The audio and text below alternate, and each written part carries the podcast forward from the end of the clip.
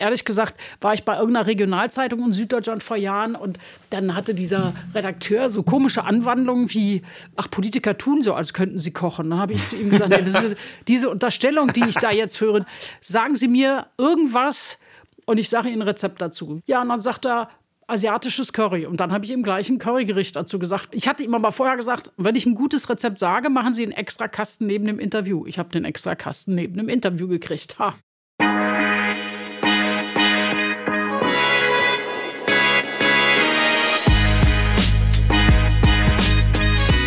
Ladies and Gentlemen, herzlich willkommen zu Imbiss 3000, die, oh mein Gott, ich weiß gar nicht mehr, welche Folge in dieser zweiten Staffel. Auf jeden Fall ist es eine ganz besondere Folge, denn erstens haben wir eine sehr, sehr besondere Gästin heute zu Besuch, erzählen wir euch gleich. Und andererseits nehmen wir heute nachmittags auf. Das ist auch ein Novum. Normalerweise machen wir immer Vormittagssessions und gehen dann Nachmittag essen. Und heute kann ich dich aber fragen, Per, mein Co-Host, Per Mörling von Berlin Food Stories, was gab es bei dir heute zum Lunch?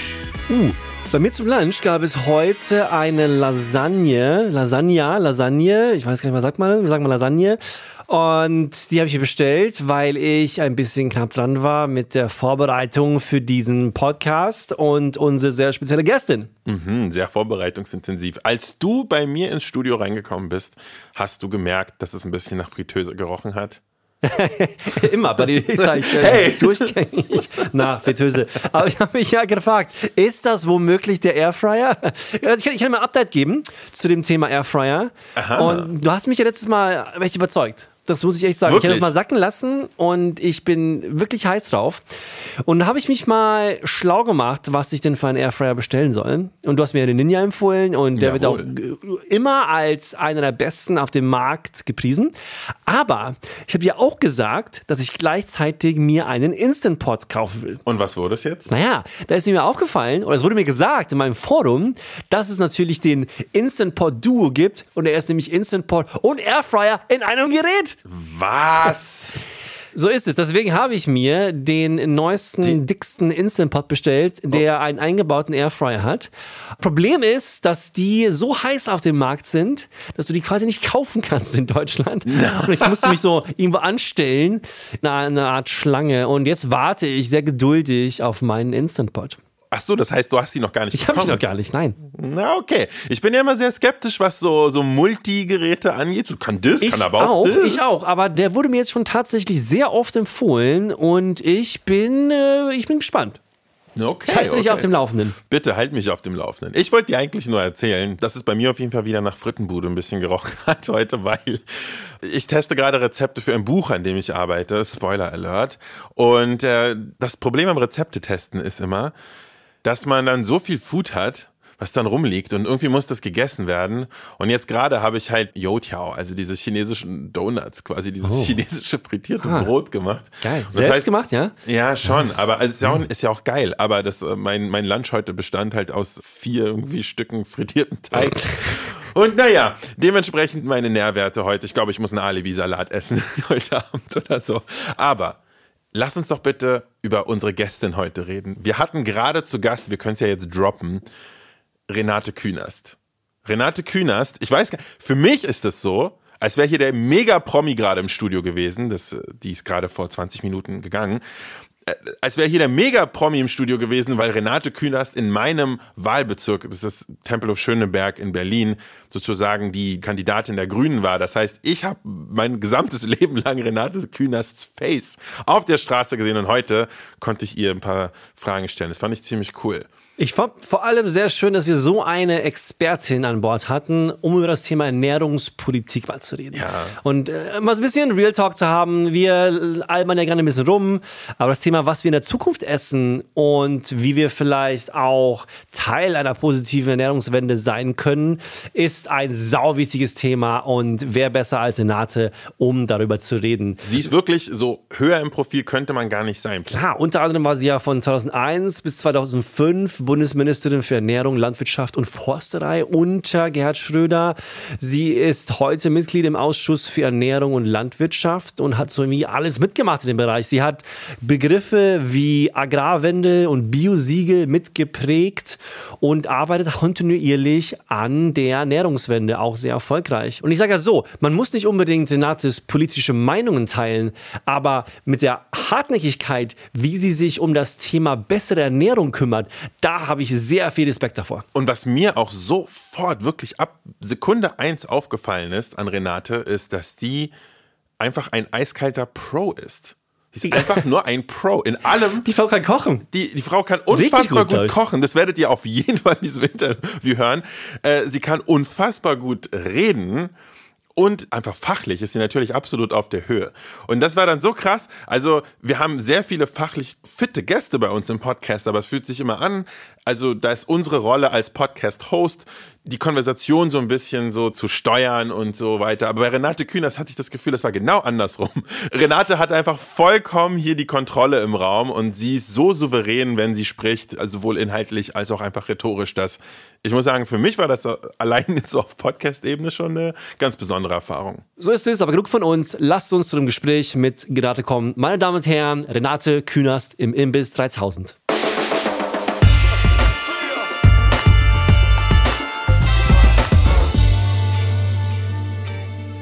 Also wir reden jetzt über irgendwas sehr Alltägliches, ein bisschen Banales, damit wir nicht gleich sofort zu den Heavy-Themen kommen. Wobei ja auch, glaube ich, die wenigsten Gäste, Gästinnen, die wir haben, so viel Erfahrung im Reden haben wie du. ich glaube, die, glaub, die, wenigsten, die, die wenigsten haben das. Nee, aber es ist tatsächlich sehr Fang cool. Ja, ja, es, wir haben ja schon angefangen. Ach, wir fangen schon so an. So ist das nämlich. Drin. Wir fangen wow. so soft an, dass du das nicht mal gemerkt hast. Ja, das stimmt. Nee, es ist für mich wirklich sehr cool, dich da zu haben heute, Renate, weil also ich bin zwar nicht in Berlin geboren, aber auf jeden Fall aufgewachsen und zwar in Tempelhof Schöneberg. Ach. Das heißt, dein Gesicht ist mir relativ bekannt.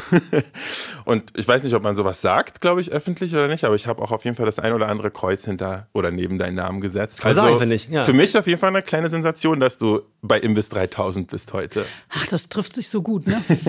okay, ich habe gleich zum Einstieg eine interessante Frage an dich. Und zwar, du bist ja, wenn meine Recherche stimmt, nicht in Berlin geboren, aber schon sehr, sehr lange in Berlin ansässig. Ja. Kannst du dich an deinen allerersten Döner erinnern? Oh nee. Ich weiß nur, dass Döner auch in Studentenzeiten und so immer so ein sehr preiswertes Essen war, mal eben zwischendurch. Da hat man dann allerdings, äh, wenn man die ordentliche Knoblauchsoße nahm, eine Zeit lang entsprechend ne, Dönerduft verduftet und so. Bestellst du deinen Döner mit Knoblauchsoße? Ja, wenn schon, dann richtig. Heute würde ich ihn aber gar nicht als Döner, sondern als Teller bestellen, weil ich das ganze Weißbrot nicht will. Sondern ich will sozusagen äh, okay. das Fleisch und das Gemüse dazu. Und an dem Weißbrot bin ich eigentlich gar nicht interessiert. Das sind ja auch nicht so berühmte Kalorien, oder? Nee, also. Nee, es gibt ja auch Leute, die sagen, dass Weißbrot und weißer Reis und so, dass das leere Kalorien sind. Ja. Kann man so verstehen, ja. Ja, es ist schon, glaube ich, so. Ich gebe nur zu, dass ich Basmati-Reis koche, ja ab einem gewissen Alter fängt man ja an, das, was leere Kalorien sind oder überhaupt Kohlehydrate, die sich am Ende in Zucker umwandeln, selbiger wiederum in Fett und am Ende ist es Hüftgold. Ja. ja. Irgendwo muss man ja reduzieren. Mhm. Also habe ich bei Zucker reduziert und mir vor vielen Jahren angewöhnt, den Kaffee nicht mit Milch und Zucker zu trinken, außer ein Espresso. Da kommt ein Hauch Zucker rein, äh, um das so ein bisschen zu brechen. Mhm. Und ich esse eigentlich fast nie Weißbrot. Wenn schon Weißbrot, da muss es so ein richtig gutes Baguette sein. Ja, so Le Notre Baguette oder eines von diesen, wie heißt der, Normandies oder so. Aber sonst bin ich eine wirkliche Vollkorn- und Gemüseesserin und lieber weniger, aber gute Qualität, sonst schmeckt es ja nicht. Und ich muss ja ein paar Sachen abschichten, damit ich weiter Weißwein trinken kann. Ihr versteht. genau. Also die Idee mit dem Dönerteller finde ich sehr gut. Das supporte ich. Einfach die Zutaten hervorheben, weil das Brot natürlich immer auch oft zu dick ist. So, Renate, du weißt auf jeden Fall, was du machst. Aber Renate, dann letzte Frage. Kommt bei dir Reis auf den Dönerteller oder nicht? Nee. Auch nicht. Nee, den brauche ich ja auch nicht. Okay, das ist eine Ansage. Nein, das ist so eine, also mal, was macht den Döner aus? Ja, das Fleisch und seine Würzung muss natürlich gut sein und dann so ein bisschen Gemüse dazu und okay. ein bisschen Soße. So, Damit bin ich fertig. Das ist der Kern. Und das mache ich umgekehrt auch. Abends ein Stück Käse zu essen, ja, aber dazu muss ich noch irgendwelches Brot oder so essen. Auf den Käse kommt es an. Boah, diesen Grad an Selbstkontrolle möchte ich auch eines Tages erreichen. Aber da bin ich doch nicht. Weißt du, das ist gar nicht mehr Selbstkontrolle, das ist purer Egoismus. Das, das ist ja der Hauptpunkt. Also äh, der Witz ist doch, der Mensch hat drei Umsatzebenen. Grundumsatz, Wachstum, Bewegung. Mhm. Wachstum hört irgendwann kurz hinter 20 auf. Da bin ich knapp drüber sozusagen. Ja? Also habe ich nur noch Grundumsatz und Bewegung. Jetzt kommt sitzender Job in Zoom-Zeiten sowieso noch mehr, ja, oh weil man nicht mehr von Termin zu Termin rennt, sondern allenfalls zwischen Arbeitszimmer oder Esstisch und Küche hin und her läuft einmal hat man viel an Bewegung verloren und der Grundumsatz eines Menschen reduziert sich im Laufe des Lebens auch. Ich glaube, das war ungefähr so wie ab 60 hast du einen Grundumsatz, der mehr als 30 Prozent niedriger ist als bei 20, 30-Jährigen. So, ich bin jetzt bei diesem mindestens 30 Prozent weniger. Also treffe ich Entscheidungen. Das hat gar nichts mit Verzicht zu tun. Ich entscheide mich, was mir wichtig ist. Also der gute Riesling, mal ein gutes Bier, Tee, grüner oder auch Darjeeling, aber richtig guter, aber da kommt auch sonst nichts rein. Ja, und bei den anderen Sachen auch, was soll ich jetzt? Also dieses Fladenbrot hat was, ja, aber wenn ich Lust auf Döner habe, dann fällt mir doch nicht als erstes das Brot drumherum ein, sondern das, was drin ist. Also esse ich das, was drin ist. Und bei Käse genauso. Du kannst ein Stück Käse problemlos so essen. Ich meine, das ist auch eigentlich ja, ist Eis der Käse der Genuss- und Geschmacksträger und nicht das Stück Brot darunter. Okay, ich bin gerade fasziniert davon, was für eine erfahrene Esserin du sozusagen bist, wie offensichtlich du dir schon Gedanken darüber gemacht hast, was du isst und so.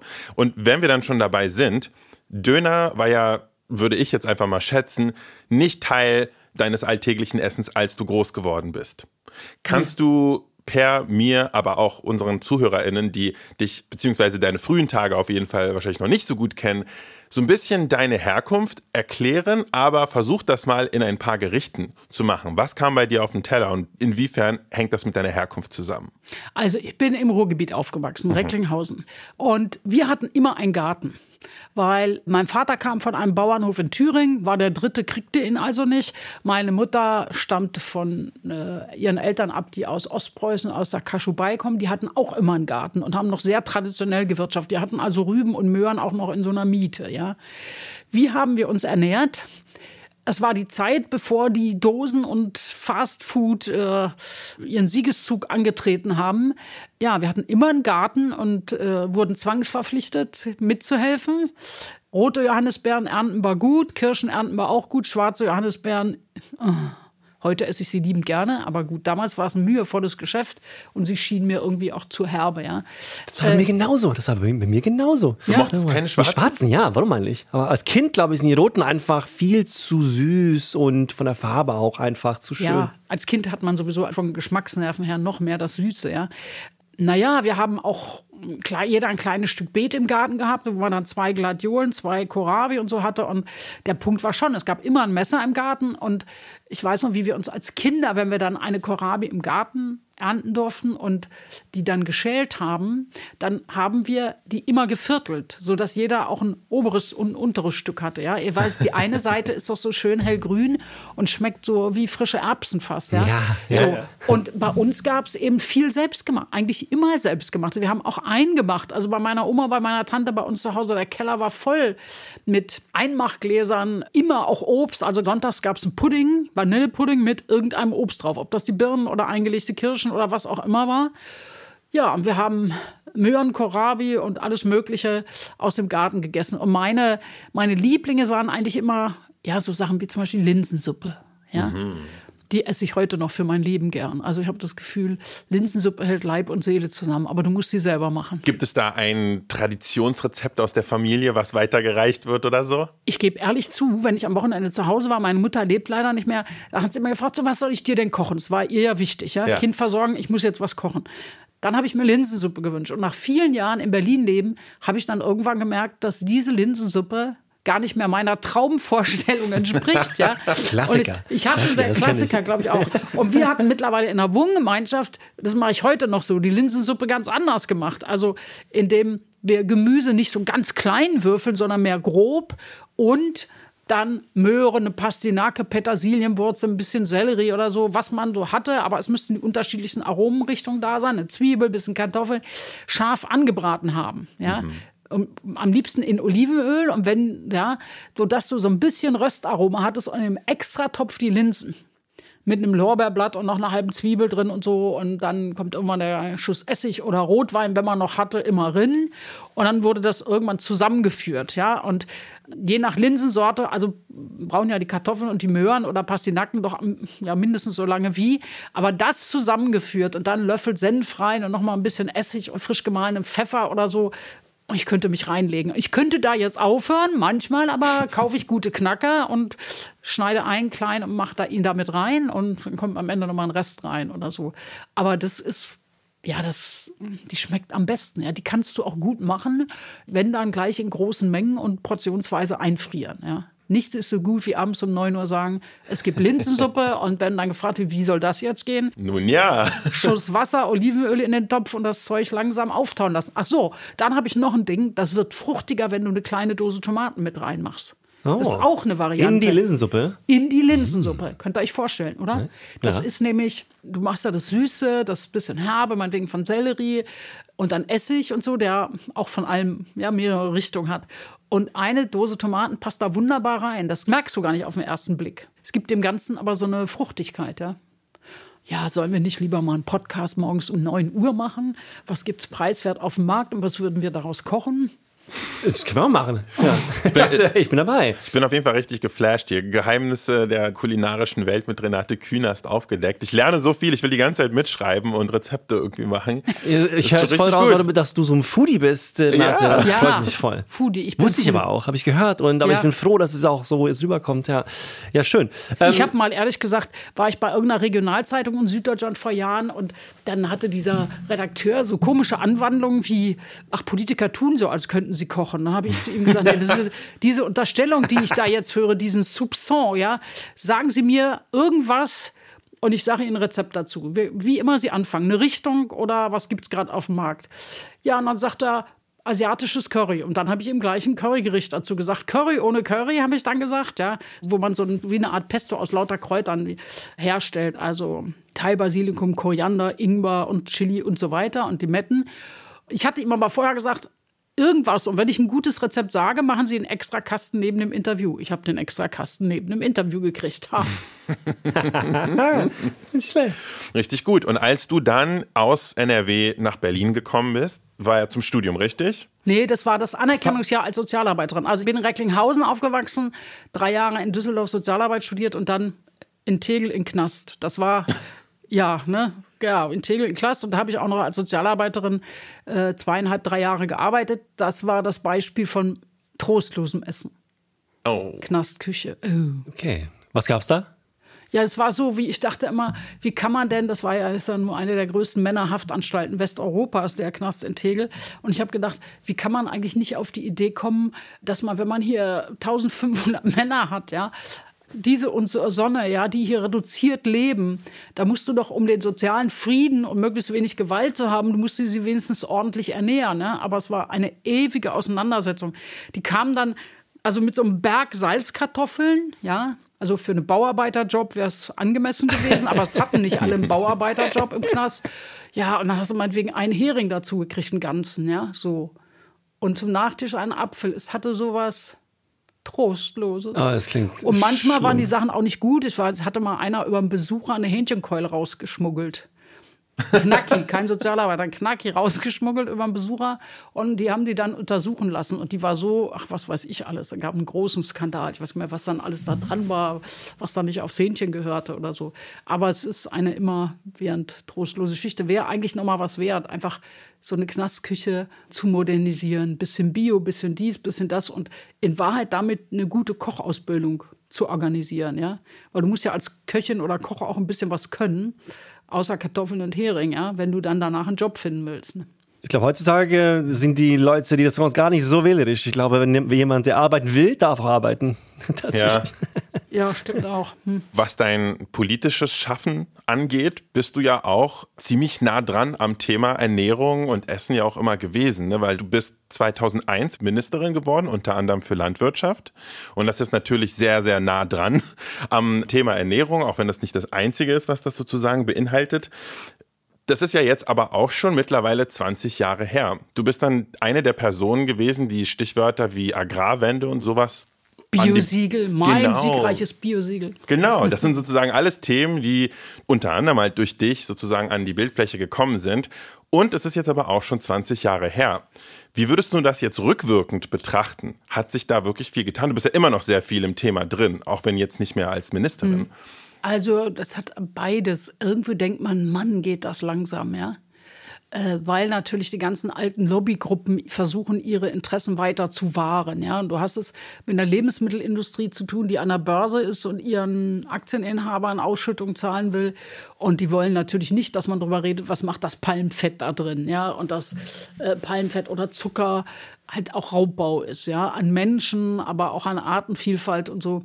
Du hast dann diese, also die altmodischen Bauernverbände, die auch immer nur die Lösung von zwölf bis Mittag sehen, sage ich mal. Ja, heute Morgen, aber nicht sehen, dass natürlich sich bestimmte Zahlungen nicht über Jahrzehnte werden halten können, dass die Anforderungen andere sind, dass wenn nicht auch Landwirtschaft hilft gegen Klimakrise und Verlust an Artenvielfalt, sie sich ihrer eigenen Betriebsgrundlagen entziehen, weil die sind ja darauf angewiesen, dass es und zwar anständig regnet und nicht monsunartig. Das schwemmt ja das ganze Saatgut weg. Dass die Böden im Frühjahr feucht sind, wenn ausgesät wird und nicht, wenn geerntet werden soll. Dann kommst du mit dem Trecker nicht auf den Acker. Ne? Das ist, ist schon irgendwie ein mühsames Geschäft. Und auf der anderen Seite sagen, hat sich doch einiges verändert. Also an Sichtbarkeit, an Anspruch, an Transparenz, darüber, dass überhaupt darüber berichtet wird, was woher kommt. Aber jetzt steht eigentlich der nächste ganz harte Schritt vor uns, nämlich, dass wir dann zum Beispiel auch die ja, Artenvielfalt, Klimakrise runterbrechen in das Alltagshandeln. Und damit meine ich nicht uns als Individuen, das geht mir immer auf den Nerv, ja, wenn das Ende der Kette, was hast du gekocht, wie vermeidest du Food Waste? Nee, die gesamte Kette muss Pestizide reduzieren, muss mit den Böden anders umgehen, so weit wie möglich auf Öko umstellen, Tiere anders halten. Ich will nicht die Rückstände von chemisch-synthetischen Düngemitteln oder von Pestiziden in meinem Essen haben und essen. Das sind ja hormonwirksame Stoffe in Wahrheit. So wirken die auf unseren Körper. Und das heißt auch, dass man meinetwegen bei jeder Ausschreibung einer Kantine, ob Kindergarten, Schule, Studentenwerk, Betriebskantine, Rathauskantine, Ministeriumskantine, auch die des Bundestages, jetzt mal anfängt zu sagen, neue Ausschreibung, neues Glück. Wir beziehen jetzt all diese Aspekte mit ein und wollen mehr saisonal, regional, mehr Bio haben. Auch um Signal zu geben, dass dieser Umbau dann tatsächlich mehr stattfindet. Das ist jetzt eine große Aufgabe in der Fläche. Und im Augenblick wegen des Krieges, den die Russen in der Ukraine angezettelt haben, gibt es ja schon wieder welche, die sagen, jetzt geht es wieder rückwärts. Ja? Ich glaube aber, dass das ein Fehler ist. Du kannst nicht so tun, als würdest du jetzt die Krise nehmen, um dann mal zwei, drei Jahre zu verschieben und so zu tun, als gäbe es das Thema Klima oder Artenvielfalt nicht. Ne? wenn so ein Krieg ausbricht oder so, das ist ja immer irgendwo auch, natürlich eine ausgelutschte Phrase, aber das ist irgendwo auch eine Chance, um größere Veränderungen, die in einer ruhigen Situation vielleicht nicht so einfach durchzubringen sind, dann doch irgendwie mal durchzupushen. Und dann gibt es auf der anderen Seite, hast du uns ja auch gerade, bevor wir angefangen haben aufzunehmen, erzählt, gibt es dann auch immer Leute, die dann sagen so, nee, jetzt müssen wir mal wieder einen Schritt nach hinten machen. Wie würdest du die Lage, die jetzt entstanden ist, also so, so mhm. schrecklich die halt auch auf vielerlei Hinsicht auch ist, wo siehst du darin vielleicht so kleine Hoffnungsschimmer, dass das sozusagen auch was Gutes mitbringen könnte? Ja, was Gutes kann man vielleicht gar nicht sagen. Ich denke an so einen Satz, den ich mal gehört habe von einem Engländer, der gesagt hat, never miss a good crisis. Und ich bin zusammengezuckt und dachte, was ist das ja. jetzt wieder? A good crisis. Äh, beim Chinesischen sagt man ja immer, dass das Wort Krise aus zwei Schriftzeichen besteht, die irgendwie bedeuten äh, Gefahr und Chance. Ja, weil da ja auch drin steckt, Krise erfordert ja ein bestimmtes Management. Ja. In diesem Management liegt eine Chance, das nicht nur akut zu managen, sondern diesen Augenblick auch zu nutzen. Deshalb never miss a good crisis. Dann einen Schub zu geben. Bei Energie ist das mit ziemlich viel Power jetzt unterwegs. Mhm. Motto, wir müssen bei Gas und Öl und Kohle unabhängiger werden. Und das heißt, äh, die ganzen Debatten um den Ausbau erneuerbarer Energien und so müssen jetzt einen Riesenschub kriegen. Wird allerdings auch dazu führen, dass man plötzlich Verpflichtungen macht, dass Gasspeicher voll sein müssen. Du brauchst ja die Gasspeicher trotzdem für den Übergang, für den nächsten Winter. Keiner will ganze Industriezweige schließen müssen. Also weil man denkt, also innenpolitisch kann man nicht eine Million Flüchtlinge aufnehmen und zeitgleich Industrie runterfahren. Also wenn man es vermeiden kann, ja, sondern also so eine Gesellschaft braucht ja auch Energie und Kraft und Courage hm. und sollte nicht gleich zehn Konflikte auf einmal haben, zumal die Preise steigen bei Energie und auch bei Lebensmitteln. Das lässt sich in der Situation gar nicht vermeiden. Also bei Energie ist es so, da kommen ganze Gesetzespakete jetzt mit Karacho los, äh, wird auch ein bisschen Bürgerbeteiligung reduzieren, damit die Entscheidungen schneller getroffen werden können. Wir müssen da richtig loslegen. Aber es jetzt vor Ostern und dann vor der Sommerpause große Gesetzespakete geben zu, mit ganz vielen Detailänderungen. Warum rede ich über Energie? Weil ich glaube, dass man bei dem Ernährungsding das eigentlich genauso machen muss. Aber Energie mit der Abhängigkeit und Lieferung Russland steht jetzt irgendwie vorne. Wobei wir auch von der Ukraine und Russland bei Weizenimporten abhängig sind. Äh, auch bei Düngemitteln. Und die haben die Russen ja schon im letzten Sommer angefangen, ganz dezent irgendwie zu reduzieren. Hier und da ein bisschen. Ich glaube, da hatten sie schon Putin schon vor und hatte Vorstellung davon, dass er sich für seine Versorgung Vorräte anlegen muss. Und da müssen wir jetzt auch einen Wahnsinnsschub haben. Und der Schub ist dann brutal. Also die Frage ist dann wirklich mehr Ökolandbau. Da müssen die Gemeinschaftsverpflegung muss anders ausschreiben, anders wollen, mehr Ökolandbau. Weil wir damit vermeiden die intensive Herstellung chemisch-synthetischer Düngemittel. So, oder der Pestizide, ja, ist quasi wie eine Energieeinsparmaßnahme, ja. Genauso muss man über die Reduktion der Tierzahlen reden, weil, also nicht nur bei uns, sondern überall auf der Welt, andere sollen auch nicht abhängig sein, die Futteranbauflächen reduzieren. Ne? Aber machst du dir Sorgen, dass der Fortschritt, an dem man die letzten Jahre so hart gearbeitet hat, in bestimmten Feldern wieder einfach auf Null zurückgestellt wird? Weil man jetzt sagt, so, nee, halt jetzt Klimakrise und Agrarwende, dafür haben wir jetzt keinen Kopf. Wir haben hier Krieg, wir haben eine Energieversorgungskrise. Nee. Ich mache mir nicht wirklich Sorge, dass die Leute sich durchsetzen, aber ich sehe, dass Leute das versuchen.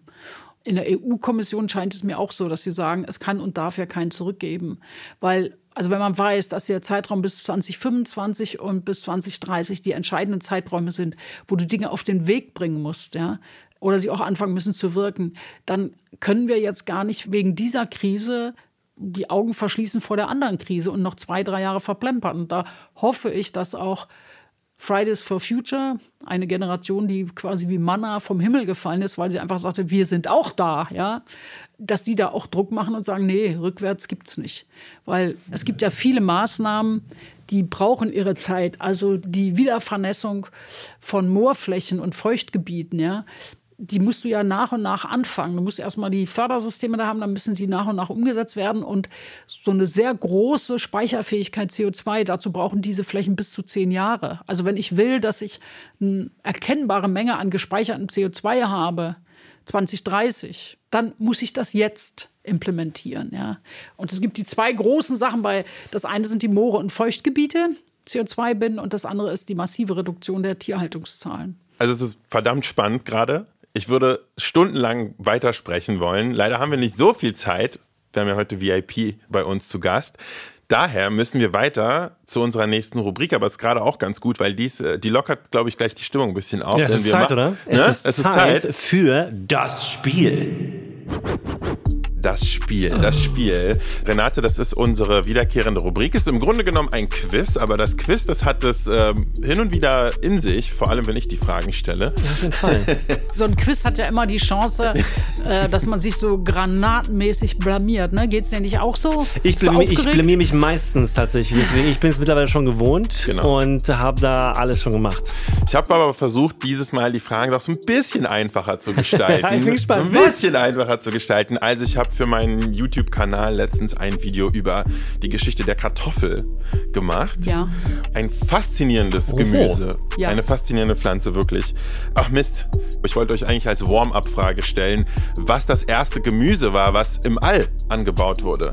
Jetzt habe ich die Antwort natürlich schon Danke, selber. dass du es nochmal so zusammengefasst hast. Also ich meine die Kartoffel. Was ich glaube auch, es wäre auch ganz ja. oben auf meiner Liste. Ja. Wow, super. Ja. Ein Punkt für euch Das hab ich beide. heute schon mal gehört. Nein, es war zum Glück nur eine Warm-up-Frage. ähm, wir können jetzt aber, ähm, dann habe ich aber eine zweite Warm-up-Frage Oh ja. für euch. Wisst ihr, warum die Kartoffel eigentlich Kartoffel heißt, während sie fast überall auf der Welt irgendwie eher Potato oder sowas Patatas. ähnliches, genau, oder so in die Richtung heißt? Potatis auf Schwedisch. Nur so. Ja. Warum heißt die Kartoffel? Das Warum ist eine heißt die gute Frage. Kartoffel? Kartoffel, Kartoffel. Das sind ja genau die Fragen, bei denen ich immer verkacke. Und äh, ich, ich kann es dir wirklich nicht sagen. Nee, ich auch nicht. Sehr gut. Und zwar, Was? die Leute hatten früher, als sie die Kartoffel noch nicht kannten, die ist ja natürlich aus der neuen Welt, aus Südamerika nach Europa gebracht worden. Und äh, die fanden, dass sie ein bisschen aussah wie eine Trüffel. Trüffel heißt auf Italienisch per... Tartufo. Oh, ihr wisst das bei? Okay. Ja. Genau, Tartufo. Und da aus Tartufo wurden die Tartoffeln und aus den Tartoffeln wurden irgendwann Kartoffeln. Alles klar. Jetzt wisst ihr es. Es kommt tatsächlich vom Die Wort armen Trüffel, oder? Okay, dann stelle ich euch mal aber mal folgende Frage. Und Aber, aber, aber okay, erstmal die Regeln nochmal für Renate auch. Das heißt, es gibt zwei oder drei Fragen. es gibt drei Fragen. Es gibt drei Fragen und jeweils einen Punkt. Genau. Jeder, der die Fragen richtig beantwortet, kriegt einen vollen Punkt. Allerdings gibt es auch eine Schätzfrage. Da bekommt nur eine Person einen Punkt, nämlich die Person, die am nächsten dran liegt. Alles Ja? klar. Und wir haben schon gesagt, wie immer, der Gewinner bekommt ein Mittagessen von dem Verlierer oder Verliererin. Und äh, das äh, können wir mal schauen, wie wir das lösen, äh, Renate. Aber wir haben ja gehört, dass du gut kochen kannst. Deswegen. aber ich werde sowieso verlieren, deswegen ist es okay. Okay, okay. Also, dann fangen wir mal an. Ich habe ja gerade schon erwähnt, die Kartoffel ist ursprünglich aus Südamerika, kam dann aber irgendwann, also tatsächlich schon im 16. Jahrhundert nach Europa, hat aber sehr, sehr lange gedauert, bis sie sich durchsetzen konnte, weil die Leute sie nicht kannten und Angst vor ihr hatten. Ist ein Nachtschattengewächs, ist ein bisschen scary alles. Ein Land allerdings war eine Ausnahme. Also während fast überall in Europa erst zum späten 18. und im frühen 19. Jahrhundert die Kartoffel angefangen hat, sich auszubreiten, gab es ein Land, was fast 100 Jahre früher dran war Irland. Als alle anderen. Stimmt das? Bam. Geschossen. Okay, Ja, Renate ja, hat okay. einfach schon mal einen Punkt Das bekommen. war, ich, das Ach so, war das das die jetzt Frage gemein, jetzt? ne? Ja, ich dachte, wer weiß, wie lange er noch fragt. Ja, ist Profi, bestimmt auch mal so gefühlt bei Jeopardy mitgemacht. Und das war also jetzt die Frage. Das, war's. das war tatsächlich die war Frage. Welches Land so ist das? Nummer Welches. Land wäre das? Das wär, Irland ist eine sehr gute Antwort, Renate. Hätte ich wahrscheinlich auch gesagt. Ist ein bekanntes Kartoffelland natürlich. Sehr bekanntes Ähm, Kartoffelland. ich würde einfach mal etwas anderes in den Raum stellen. Ich meine, ich komme ja selber aus einem Kartoffelland, Schweden auch, aber die Schweden waren ja immer die Letzten mit allem damals. Deswegen, das ist auf keinen Fall Schweden. Ich würde sagen, dass dies Frankreich ist. Nein. Frankreich war eins der Länder, die sich vehement gegen die Ja, Kartoffel gewehrt haben. Ja. No. Dann gab es einen, ein, pomme de terre, no. in Frankreich gab es tatsächlich eine Person, den Parmentier heißt der, glaube ich, Ja. äh, nachdem auch nach wie vor Kartoffelgerichte benannt sind. Der die Kartoffel eingeführt hat. Kennt ihr die Geschichte vom Kartoffelkönig in Deutschland? Der, Nein. der Friedrich der Zweite, glaube ich, war das. warte der wollte ja. unbedingt, dass Leute mehr Kartoffeln essen. Ja.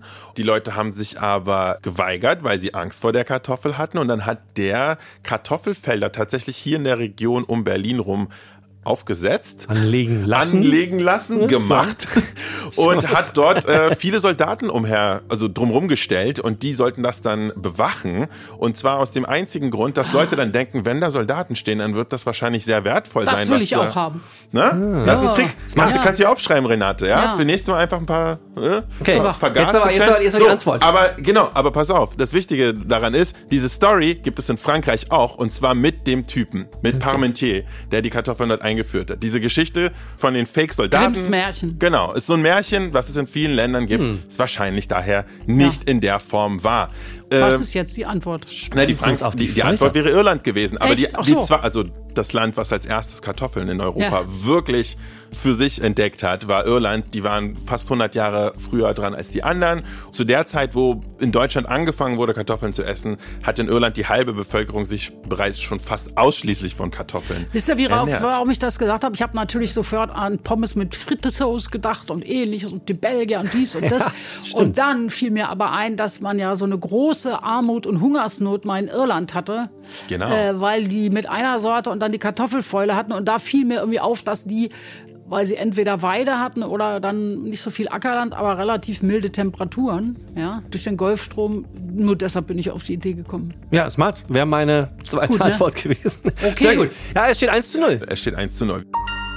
Wir gehen weiter zu Frage Nummer zwei. Das ist jetzt die Schätzfrage. Und zwar möchte ich gerne von euch wissen, wie viele Kilogramm Kartoffeln werden pro Kopf in Deutschland im Durchschnitt gegessen pro Jahr? Und wenn ihr wollt, kann ich euch ein paar Anhaltswerte nennen anderer Länder. Und dann könnt ihr mal sozusagen äh, schauen, wo ihr da Deutschland verortet. Aber die sage ich euch nur, wenn ihr beide die haben wollt. Ja, Das überlasse Ja? ich der Gästin. ja gerne, ja gerne. Ja, okay. Dann gebe ich euch jetzt drei Anhaltswerte. Und zwar, in Europa gibt es sehr viele Länder, die viele Kartoffeln essen. Eins von denen ist Belarus. Da werden 180 Kilo pro Kopf konsumiert pro Jahr. 180 Kilo pro Genau. Jahr. Dann in Afrika ist Ruanda sehr gut dabei. Da werden 115 Kilo Kartoffeln pro Jahr pro Person konsumiert. Und in Peru, eins der Ursprungsländer der Kartoffel, da werden rund 100 Kilo pro Jahr pro Person konsumiert. Okay. So, also wir haben jetzt sozusagen zwischen 180 und 100 bei diesen äh, Ländern, die, und das ist jetzt mal kein Geheimnis, relativ viel Kartoffeln essen. Wo seht ihr da Deutschland? Also aus Erfahrung ist es ja bei diesen Schätzfragen immer hilfreich, als Nummer zwei zu antworten. Deswegen würde ich, würde Ja, ich. deshalb äh, sage ich auch nichts. ja, deswegen würde ich mal anfangen, um äh, dir als Gästin so, den, den, oh. die bessere Platzierung zu überlassen. Äh, meine Schätzung für diese Frage ist 105 Kilo. 105 Kilo sagt Per und Renate sagt Wahrscheinlich zu viel. Das war schwer. 95. 95, sagt Renate. In Deutschland werden tatsächlich nur 65 Kilo Kartoffeln pro Jahr konsumiert. Enttäuschend. Ich finde ich find das extrem enttäuschend. Ich habe mein gesamtes Leben deutsche Menschen Kartoffeln genannt und das, ich glaube, ist nicht okay. Ich dachte, echt, das wäre mehr gewesen, ja? So ein Kartoffelland.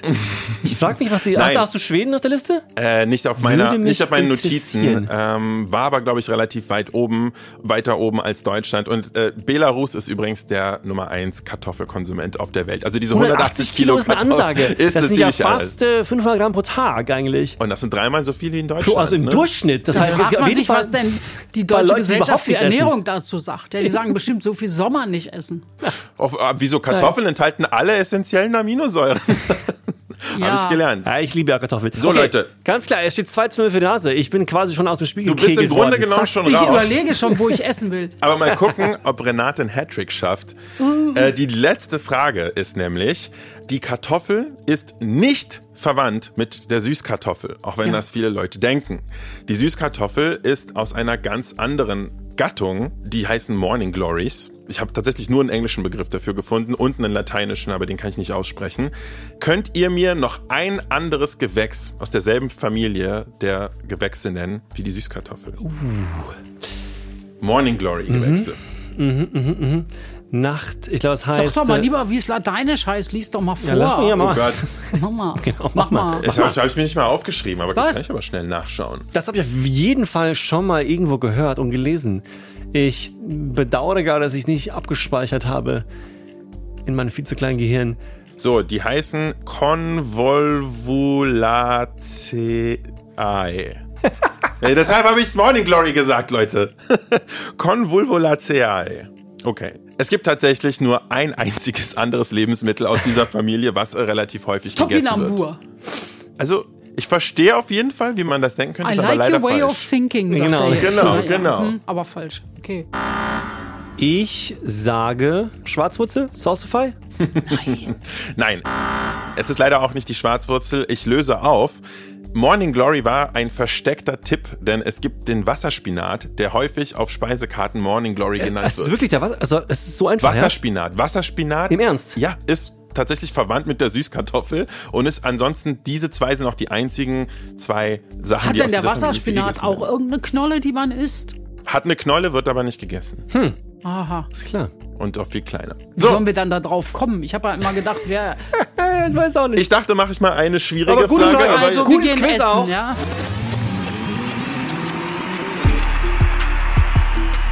Und ich, ich gratuliere Renate Ja. zum Gewinn. Hochverdient. Ja. Und wie gesagt, ich schulde dir ein, ein Essen. Ja. Wir machen eine ganz kurze Verschnaufpause und dann gehen wir zu unserem letzten Fragenblock an Renate, denn dann wollen wir wissen, was können wir eigentlich als Verbraucher tun, um die Welt ein bisschen besser zu machen. Ja, yeah. bis gleich.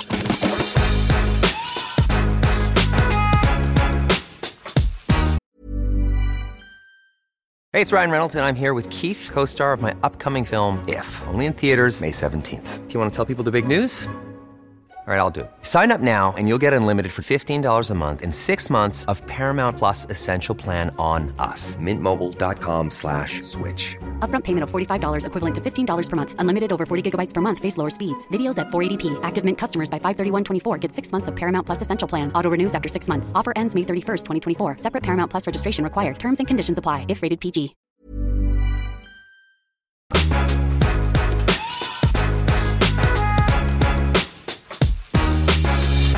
So, willkommen zurück bei Imbiss 3000 mit Renate Künast hier im Studio. Und Anno und ich haben in der letzten Folge über Kochhacks geredet. Und vor allem hat mich ja der Andong sehr fixiert, mir einen Airfryer zuzulegen. Meine Frage an dich, Renate, zu Hause. Was sind denn deine Lieblingsküchengeräte? Gibt es irgendwas, was du Leuten ans Herz legen willst, was sie unbedingt zu Hause in der Küche haben sollten? Ich stehe auf die Basics, ja. Ich brauche einen ganz normalen Backofen. Ich brauche eine überbreite Herdplatte, damit ich hier mit den Töpfen und Pfannen nicht so ein enges Gas oder Induktion oder Induktion okay. und hm.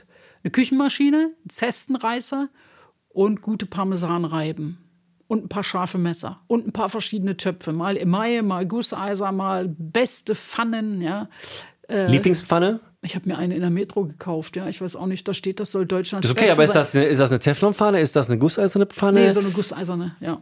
Okay. Und der, hm? ich habe auch ein paar Emai-Sachen, also weil ich einfach viel und gerne einfach im Backofen schiebe. Ja, also Backofengemüse oder ähnliche Sachen finde ich alle wunderbar.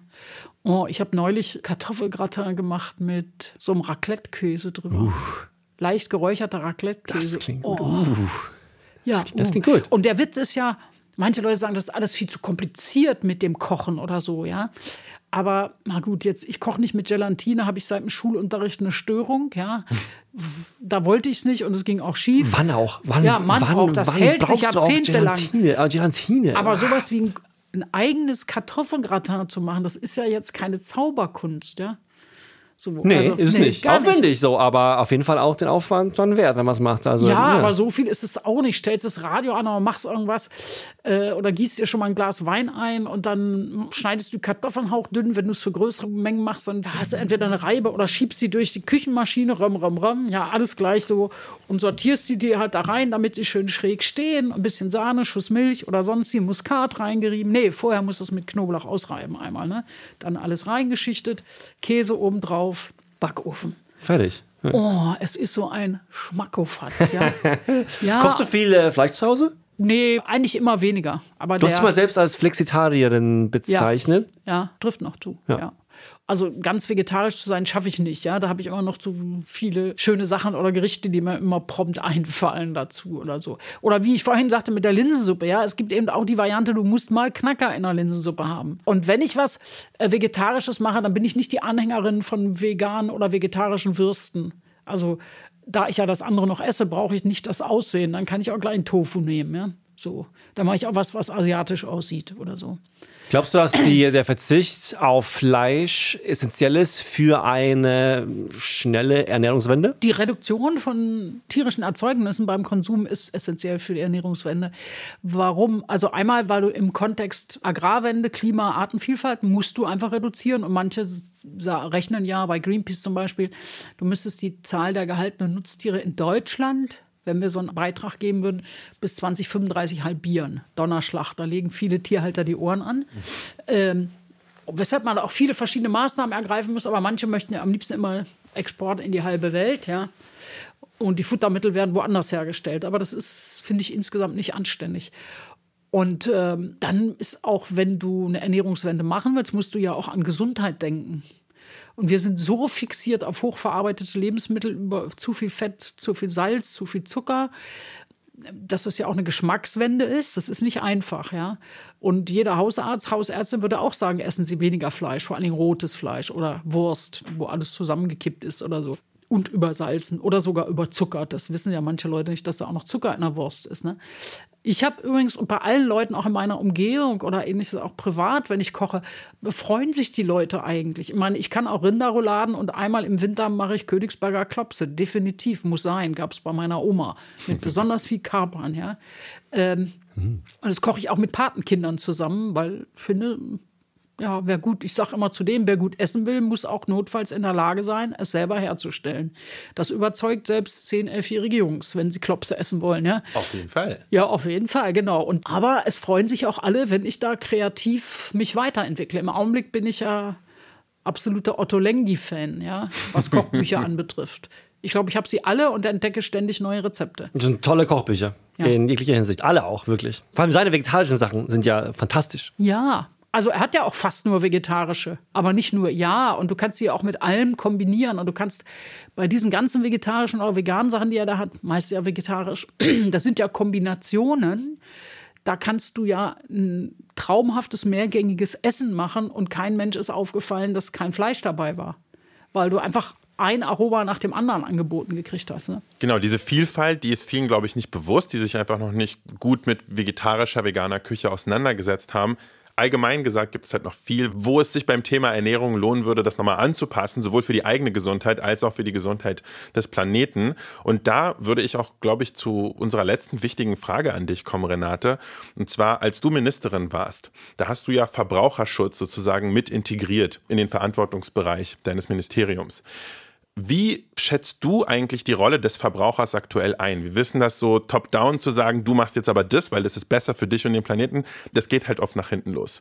Was ist denn die Rolle des Verbrauchers und wie kann der Verbraucher und die Gesellschaft von sich heraus eine sinnvolle, nachhaltige Veränderung anstoßen? Es gibt so viele Leute, die aktiv sind. Die Ernährungsräte in den Städten zeigt ja auch, dass die unterschiedlichen Leute, auch Gewerke, Eltern und so, ja richtig Druck haben und sagen, wir möchten gerne was verändern. Ja? Und es gibt ja auch Städte, die längst losgegangen sind. Berlin ist losgegangen mit einer Ernährungsstrategie, mit der Kantine Zukunft, die hilft umzubauen.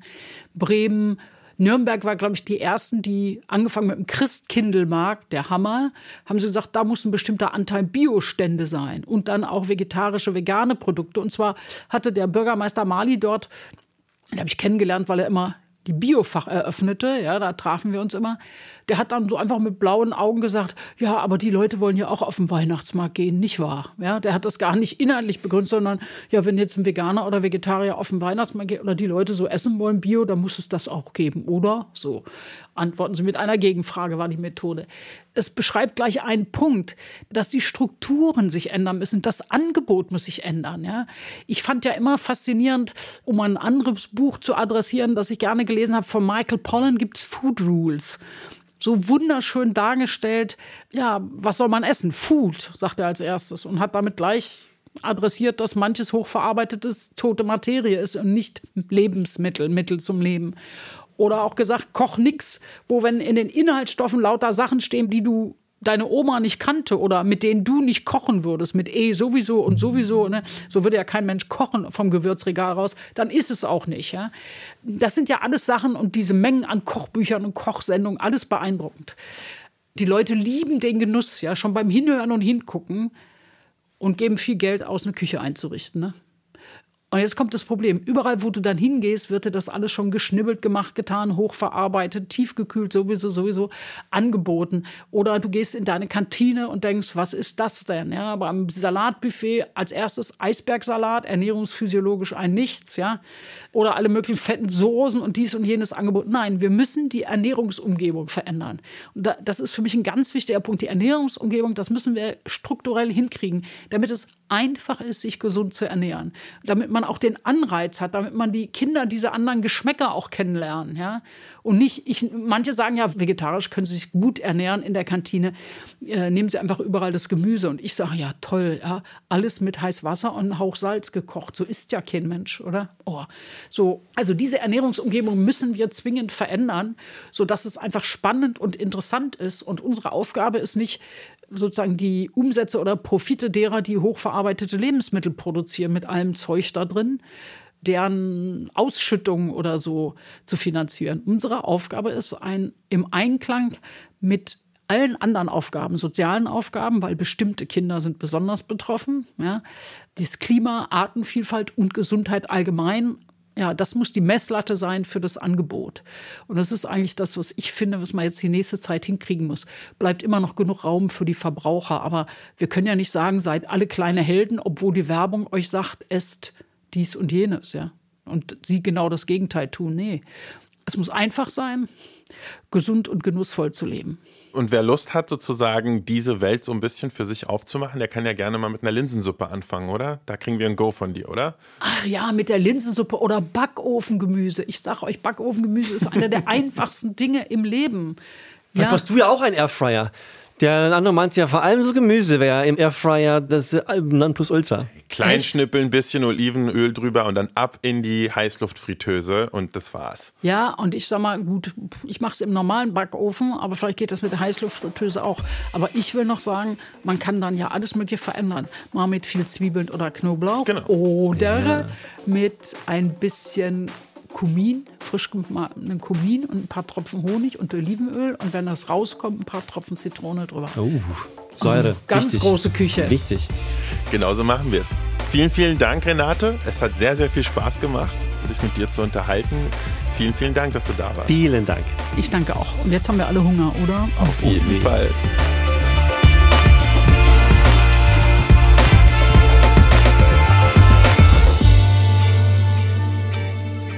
Das war der Imbiss 3000 mit Renate Künast. Schön, dass ihr dabei wart. Ich hoffe, ihr habt genau wie wir auch was gelernt, was mitgenommen. Ich werde auf jeden Fall mal die Woche eine Linsensuppe zu Hause kochen. ich habe richtig Lust bekommen.